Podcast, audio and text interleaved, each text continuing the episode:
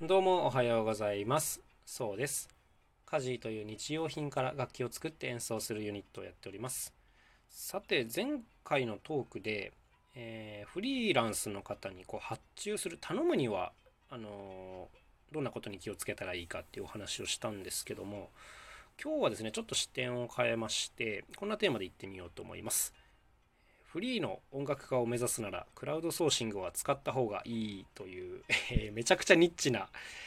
あのマニアックなテーマで言ってみたいと思うんですけどもまあこれを聞いてる方にフリーの音楽家を目指す方がいるのかちょっと分かんないんですけどもまああのいろんな方にちょっと参考になるのかなと思ったのでお話ししてみようと思います。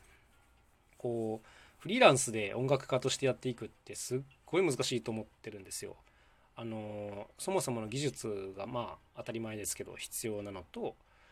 えーと売っていくスキルは必要ですし差別化も必要ですし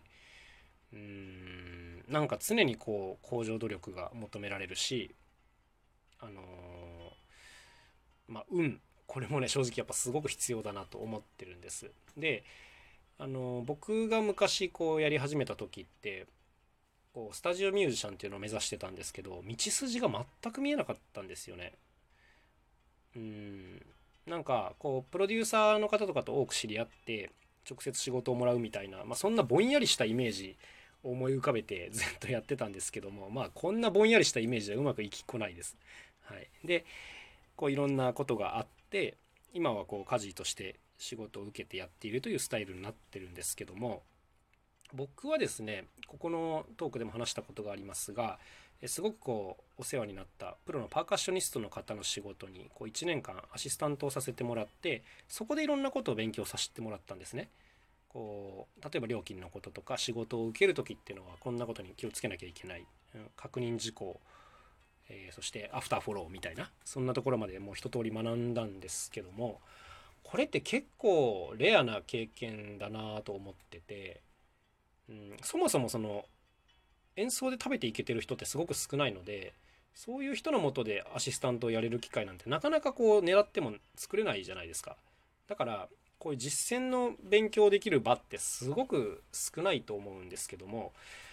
あのあと当然ですねその音楽学校とか大学とか専門学校では仕事の仕方っていうのはなかなか教えてもらえないと思うのでやっぱここの経験っていうのがね全然積めない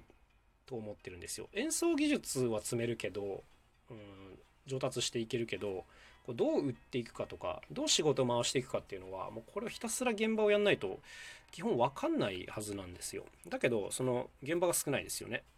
だからまあすごく大変だなと思ってるんですけども、まあ、そこでですね今日のテーマのクラウドソーシングは使った方がいいよという、まあ、そんなテーマに戻ってくるんですけどもクラウドソーシング見たことありますかね？こうさ、えー、と前回のトークでも少し喋ったんですけどももういろんなこうフリーランスの方が登録してていろんなスキルがこう売り買いされてるんですね。でそういう中にはやっぱり音楽っていう部分もあ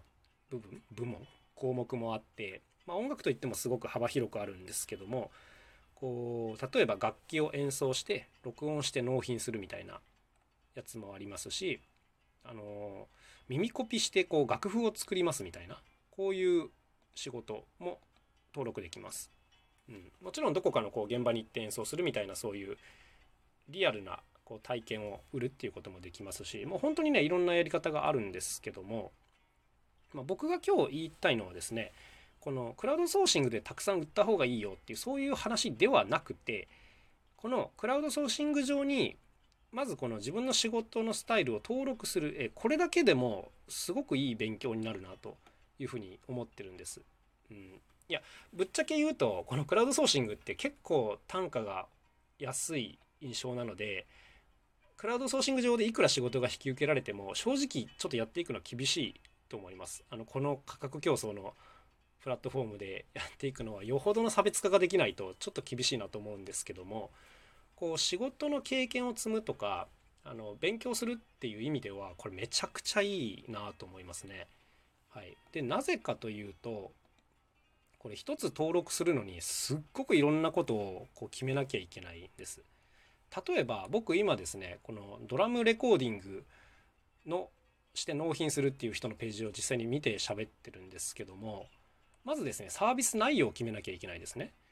提供するものっていうのがこう商用利用 OK なのかそして著作権譲渡は OK なのか無料修正は何回までできるのそして納期は何日ぐらい？であとはこう問い合わせした時に返答時間どれぐらいできますか？みたいな。あとはこうジャンルの登録とか、えー、とあとは使う用途こんなの登録までできます。そしてこうサービス内容がいろいろ書いてあってで私はこんなところが他の人と違いますよとかそういったアピールの部分ですね。で実際にこう納品までの流れが書いてあったりします。でこう購入にあたってあのちゃんと確認してくださいねとか音源納品する音源データはこのクオリティになりますよとか。そしてあとは有料オプションがあります。あの4回目以降の修正は例えば1回いくらですよとか。プラスでパーカッションの小物打楽器の録音はいくらになりますとか。こんな有料オプションがついてたりします。でそのさらに下に行くと,、えー、とその今までやった実績に対する評価。あの仕事頼んだ人からの評価が見れたりします。で、まあ、ここまでが一つのページになっているんですけどもこれねめちゃくちゃ情報量が多いんですよ。でこういったことの設定ってすごく大変なはずなんですけどこれは絶対にやらなきゃいけないことだなと思ってるんです僕。前回少し触れましたがこう仕事を受ける人が細かい条件を書いてないっていうことってよくあって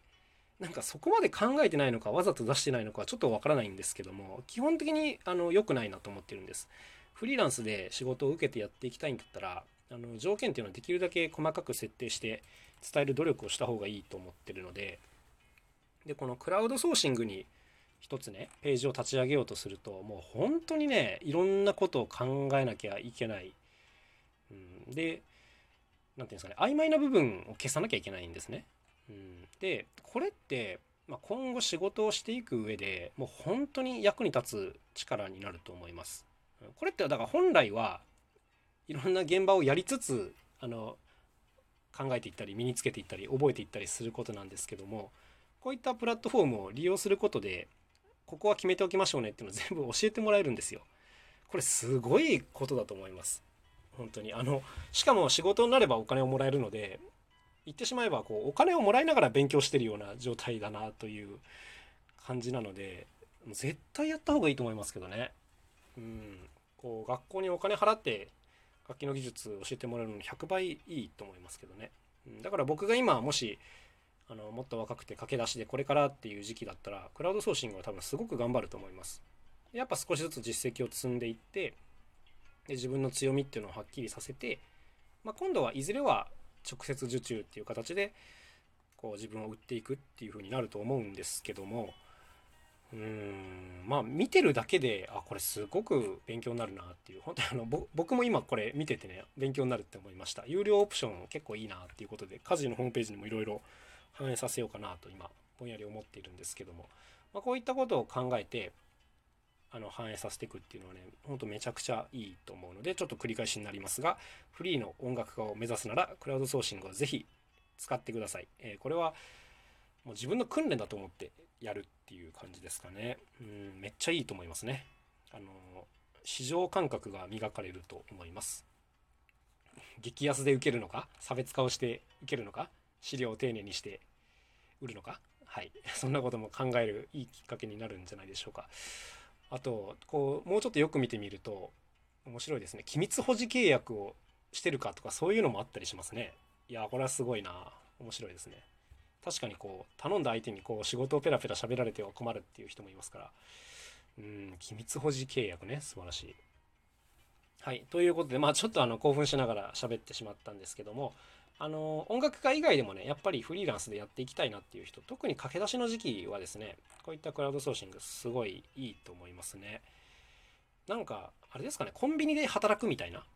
あのコンビニって誰でも仕事ができるようにいいシステムが組まれてるんですけどそれってこう働かないと分かんないじゃないですか。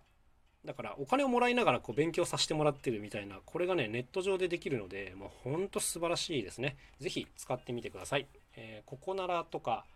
えー、本当にクラウドソーシングで探すのいろいろ出てきますよ。ランサーズとか、クラウドワークスとか、はい、ぜひ探してみてください。じゃあ今日はここまでにします。楽しい一日を過ごしてください。また明日、カジノ、そうでした。